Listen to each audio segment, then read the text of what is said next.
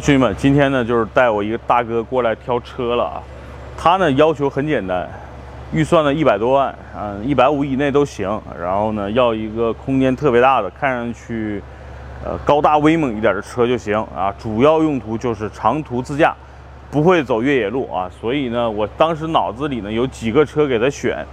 我之前跟大家说过，美国成功人士的一个三大标配的 SUV。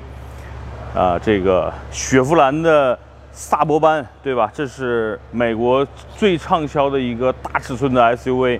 其次呢，就是凯迪拉克的那个凯雷德，然后呢，就是日产，也就是英菲尼迪的 QS80。这三个车是目前美国主流销售的，呃，算是叫豪华的这么一个大尺寸的 SUV。它们三个的特点也很像，就是。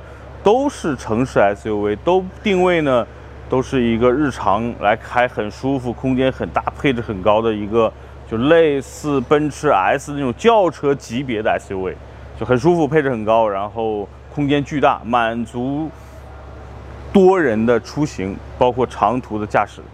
但是呢，在国内这些车，呃，首先呢，先说几点排除法，QS80 的七座的空间没那么大，而且价格。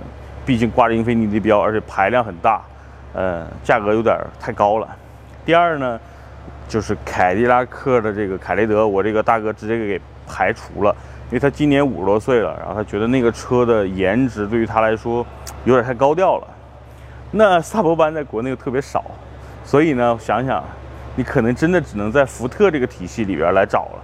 那福特体系里边其实有两个车啊，这个是我觉得。呃，预算高一点的话，可以去搞的。这是林，这是林肯的全新的领航员，其实已经出了差不多半年多了。啊，今天呢带他过来去看看那个车，我自己是非常喜欢这个车了。还有一个呢，就是跟他一个平台的，挂着福特标的，国内应该叫征服者啊，英文应该叫 Expedition 啊，反正南哥英文不好，啊，发音不好，所以大家将就听。那这个车实际上在福特体系里边呢，它是和 F 幺五零就是福特的皮卡一个序列的，然后，呃，这个车实际上就是在 F 幺零 F 幺五零的平台上打造的啊，呃，其实有一些变化的。第一呢，就是这个车的悬架，皮卡最低配的都是用的那种，呃，最廉价的那种钢板悬架。那现在这些其实都做了一些升级，悬架肯定是有变化。第二，整个车的这个内饰配置，包括咱们过来看，其实这个车，你从侧面到这儿。如果它是一个敞篷的，其实还是一个皮卡的造型，就一直到中间的这个特别宽的这个 A、B、C 柱的位置，大概啊，对吧？你看这明显就是一个皮卡，这后边是皮卡的这个斗，只不过后天呢又把它给罩上了。其实和买皮卡，然后国内很多改造改造成 SUV 的思路是一样的，但是啊，这真的是一台厂家打造的 SUV 啊，虽然。整个的框架是在皮卡的皮卡的这个平台上，那里边所有的东西的细节，包括开起来感受跟皮卡就截然不同了。那这个车最大的，我觉得几个优点，我先跟大家说啊。我自己喜欢这个车就是，嗯，因为我这大哥预算够嘛，对吧？那我觉得你预算内呢，他对品牌又没什么要求，他觉得路虎啊，觉得包括那个奔驰 GLS 他都体验过。第一呢，路虎他不要，因为他对路虎品牌完全不喜欢。第二呢，奔驰 GLS 他也体验了，GLS 跟刚才说的 QS 八零是一样的，他觉得第三排的空间不是很充裕，其实和汉兰达锐界他觉得大了一点点。他现在开的叉五嘛，呃，他觉得还没有到他这个就是想要的这么一个级别，所以呢，这个车他那天我给他发了资料，他觉得不错，啊，可能是能够满满意了。几点？他说，第一，外观。我说这个车真的很好看啊，整个你看，南哥脸虽然不算大，你看，这也是他的脸。你这么一对比，就觉得我靠，我从大饼脸就变成瓜子脸了。所以这个车的前脸真的是这种林肯啊大标，然后整个给人感觉是雍容华贵的感觉。第二呢，看这个车的灯，都说奥迪的灯好啊，好看，灯厂对吧？那我觉得你看整个林肯。目前的这个灯 LED 的整个的布置，我觉得不输给登场了。第三呢，你看巨大的、巨长的这么一个发动机舱，给人一种感觉是什么呢？就是我这个车很安全。第二呢，很有力量感。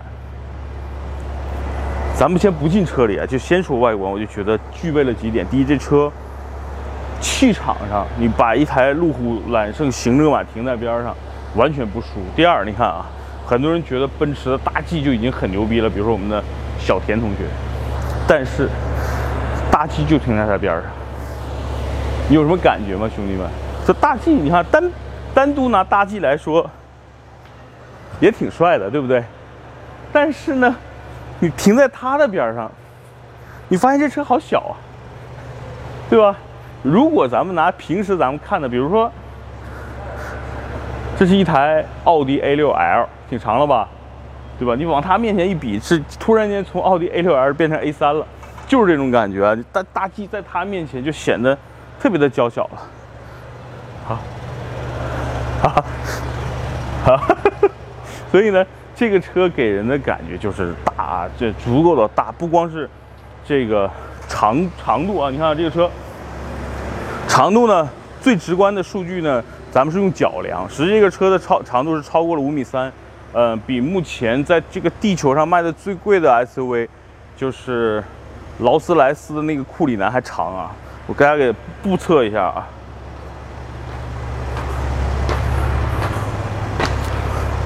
就是我这么嘚瑟的走六步，所以差不多真的是五米多的一个长度。这是长轴的，这个车分两个，一个是标轴，一个是长轴。嗯，在美国就是 Expedition 和 Expedition 的呃 XL 还是 L 我忘了啊，反正就是它分标轴跟长轴。这是一个长轴的，所以这个车巨长无比。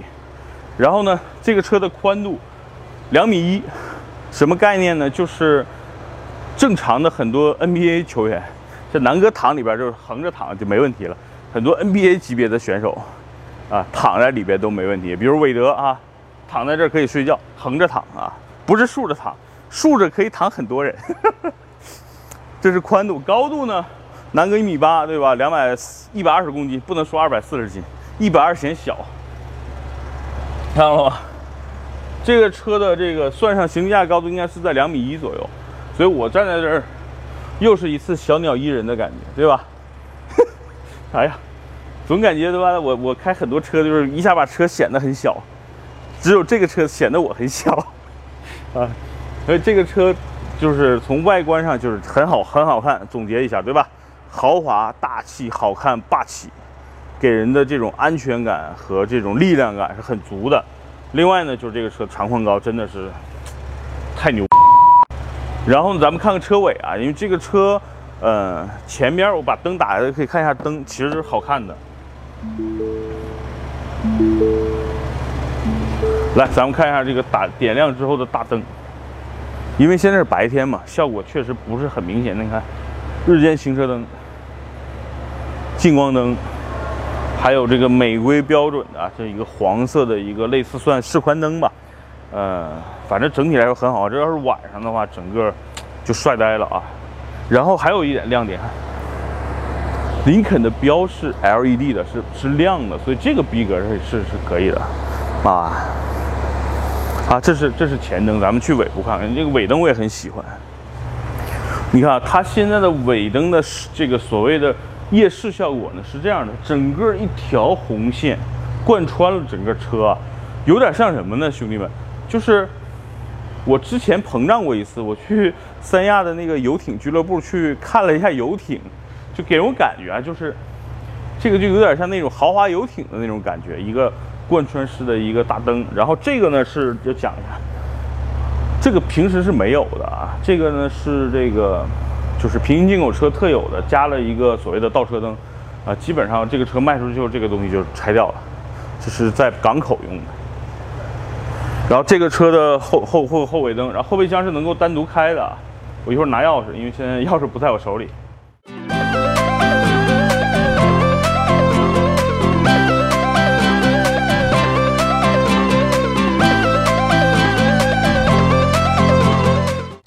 们，它呢这个尾灯咱们看完了，正好咱们站在后边了，你看看这车巨大的后备箱。来，钥匙也挺帅的，给大家看一眼。林肯的这个钥匙很大，手感很好，但是缺了点 LED 的那种液晶屏啊，我觉得这个逼格应该更高一点。电动后备箱按两下，然后自动能能够升起，哇，兄弟们，这个后备箱就是之前我跟 Tony 我们俩探讨过的，我说。如果咱们一行五六个人去美国，如果玩一个穿越，咱们选个什么车好？当时我们觉得，哎，弄个七座的 SUV 不就够了吗？我说不对啊，你想啊，六七个人去美国又自驾还得购物吧？那你购完物那些箱子放哪儿呢？最后我们结论是什么呢？要么就是凯雷德的加长版，要么就是福特的征服者的加长版，或者就是这个。现在是七座状态下啊，三排座椅都已经立起来了。这是七座状态下的后排空间，就正常放几个人的行李是没问题的啊。所以这个车后备箱的空间，七座状态下巨大。然后咱们把后排座椅放倒，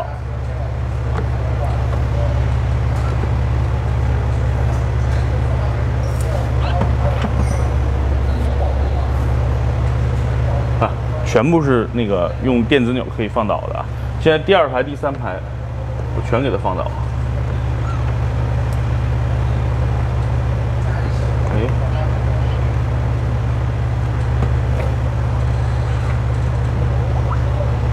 嘿嘿，兄弟们，现在就已经把三排座椅全部放倒了啊！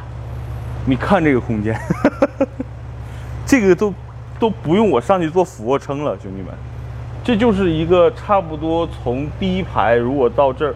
差不多应该有三米多到四米的一个长度的这么一个空间，然后高度呢，差不多在一米三到一米二左右，巨大的空间。如果是两三个人自驾游，对吧？你拉行李、搬家，对，这就是一个呃皮卡加 SUV 的这么一个加上 V 哎不是，就皮卡加 SUV 加 MPV 的一个组合，然后。咱们坐到车里看看这个车奢华的配置，然后把第二排可以打打打开啊，咱们看一眼。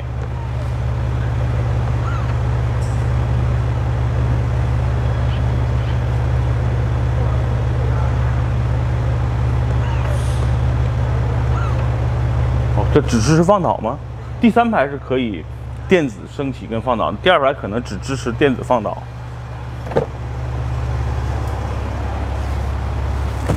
没错。手动的，